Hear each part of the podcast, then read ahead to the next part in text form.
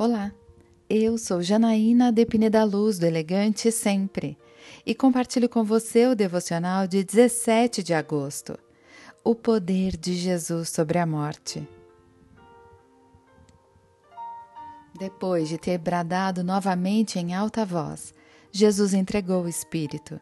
Naquele momento, o véu do santuário rasgou-se em duas partes, de alto a baixo. A terra tremeu e as rochas se partiram. Os sepulcros se abriram e os corpos de muitos santos que tinham morrido foram ressuscitados. E saindo dos sepulcros depois da ressurreição de Jesus, entraram na Cidade Santa e apareceram a muitos. Quando o centurião e os que com ele vigiavam Jesus viram o terremoto e tudo o que havia acontecido, ficaram aterrorizados e exclamaram: Verdadeiramente este era o Filho de Deus. Mateus 27, versículos 50 a 54. Essa é uma passagem curiosa que apenas o Evangelho de Mateus registra. Embora os túmulos tenham sido abertos no momento da morte de Cristo, os santos não ressuscitaram até o momento da ressurreição de Jesus. Parece muito apropriado Cristo trazer consigo do túmulo alguns prisioneiros a quem Satanás havia mantido no cárcere da morte. Não se sabe quem eram essas pessoas, porque isso não é o mais importante. O que é mais relevante é que enquanto os líderes judeus procuravam esconder a ressurreição de Cristo, Deus preferiu trazer do túmulo um grupo para testificar de Jesus.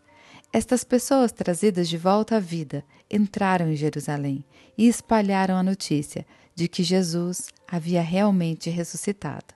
Mais do que testemunha para aquele povo, eles testemunham para nós que Jesus é a ressurreição e a vida, e tem poder para dar a vida eterna a todos quantos nele crerem.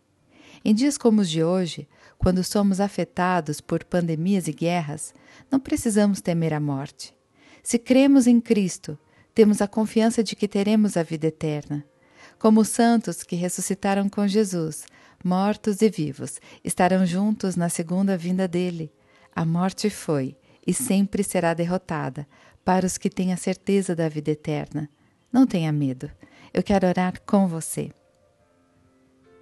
Pai amado, obrigada porque através da fé em Jesus temos a vida eterna. Que eu possa me lembrar disso sempre que a morte quiser me assustar. É isso que eu lhe peço, em nome de Jesus. E eu peço a você, siga comigo no site elegantesempre.com.br e em todas as redes sociais. Um dia maravilhoso para você!